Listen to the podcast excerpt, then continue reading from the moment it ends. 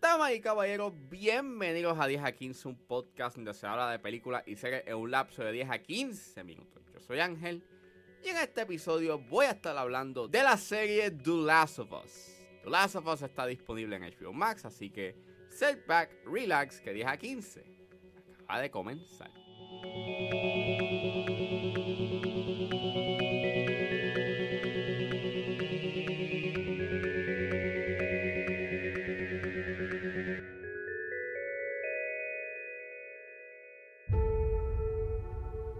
If you don't think there's hope for the world,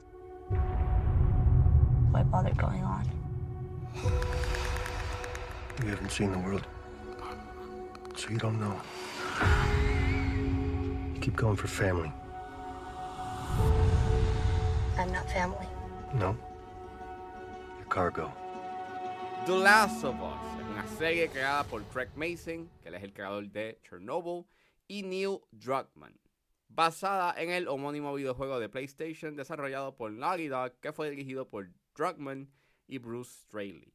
La serie es dirigida por Mason, Druckmann, Jasmila Svanik, Ali Abasi, Jeremy Webb, Lisa Johnson y Peter Hoare. Y el elenco lo compone Pedro Pascal, Bella Ramsey, Anna Torv, Lamar Johnson, Melanie Linsky, Nico Parker, Meryl Dandridge, que ya fue la versión de Marlene en el videojuego, Kayvon Woodard, Jeffrey Pierce, Gabriel Luna, Scott Shepard, Storm Reed, Troy Baker, Ashley Johnson, que ellos fueron las versiones originales de Joel y Ellie en el juego, y Rutina Wesley. Y la serie trata sobre una pandemia que destruye la civilización, en donde un contrabandista de corazón duro tiene que proteger a una adolescente que pudiera ser la última esperanza de la humanidad.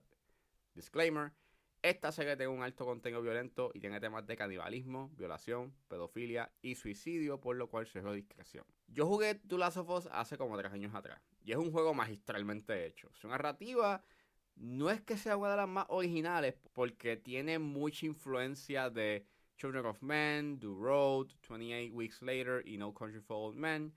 Pero es la manera en cómo ese juego hacía, te hacía vivir estos eventos y junto con las buenas actuaciones de Baker y Johnson y el buen gameplay que tenía, pues hacían este juego pues un masterpiece. Es considerado uno de los mejores videojuegos en la historia y con razón. Así que cuando anuncian de que HBO iba a hacer una serie y que Druckmann iba a estar involucrado, pues hay un cierto tipo de expectativa. Claro, los videojuegos han tenido una mala fama de tener malas adaptaciones en el cine y malas adaptaciones en la televisión, pero últimamente la cosa ha ido mejorando. El anime de Castlevania y Arcane han sido dos adaptaciones que han tenido una buena acogida crítica y han roto con ese estigma de que no se puede hacer una buena adaptación. Y la serie de Last of Us sigue con esa ruta.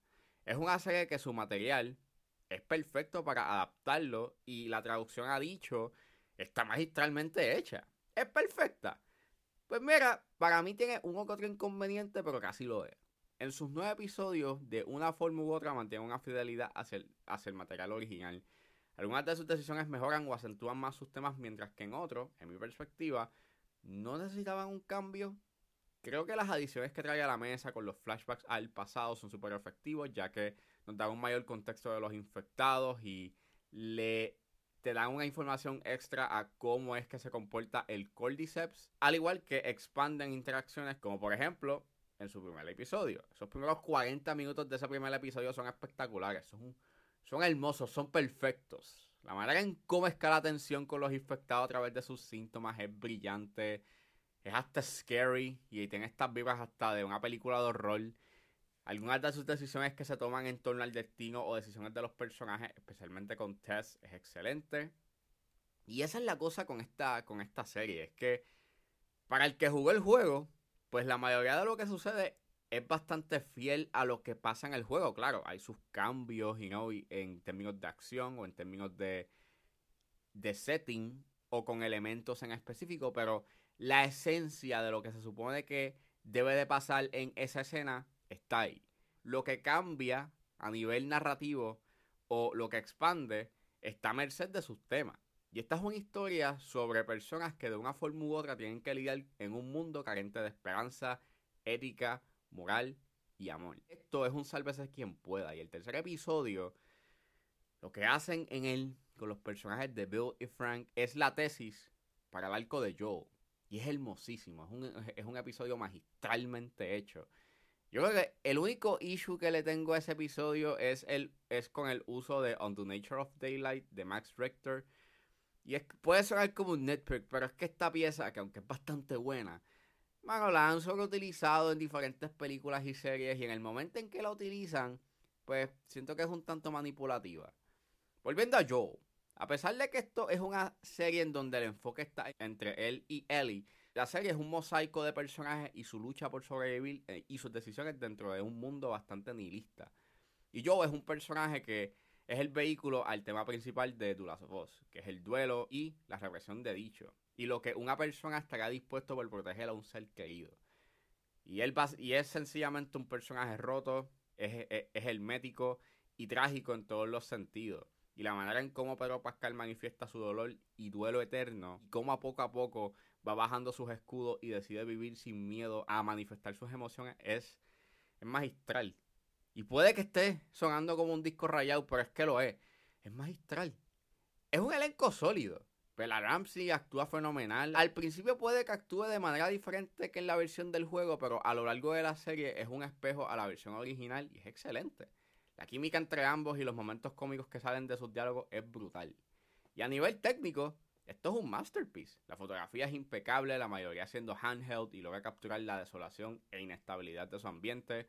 Los tiros largos que manifiesta están bien hechos y su edición, en su mayoría, tiene un buen ritmo. Donde flaquea es en su primer episodio y es que por el restante de ese primer episodio se toma bastante su tiempo para establecer su lore y pienso que el séptimo episodio se pudo haber reducido o de duración o insertarlo en el sexto episodio.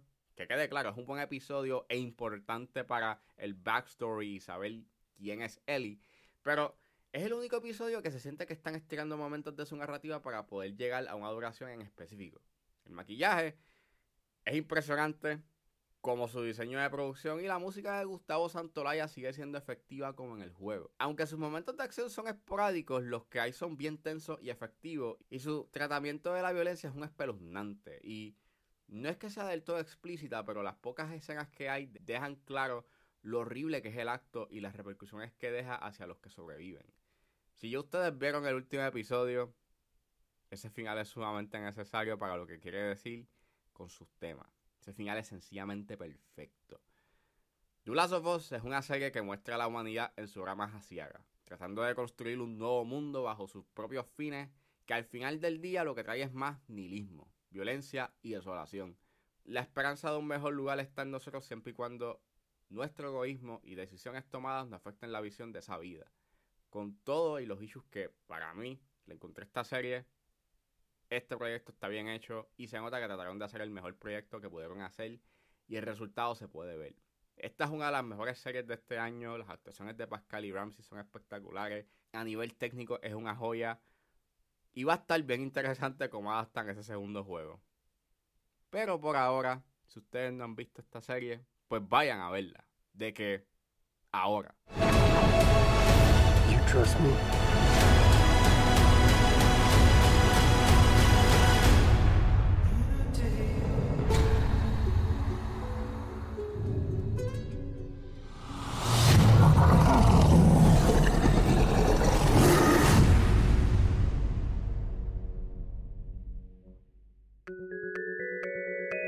Bueno, eso fue todo en este episodio de 10 a 15. Espero que les haya gustado. Suscríbanse a mis redes sociales. Estoy en Facebook, Twitter Instagram con Recuerden suscribirse a mi Patreon con un solo dólar. Pueden suscribirse a la plataforma y escuchar antes de su estreno los episodios de 10 a 15 y a 4x3. Me pueden buscar en la plataforma como Ángel Serrano o simplemente escriban patreon.com slash 10 a 15.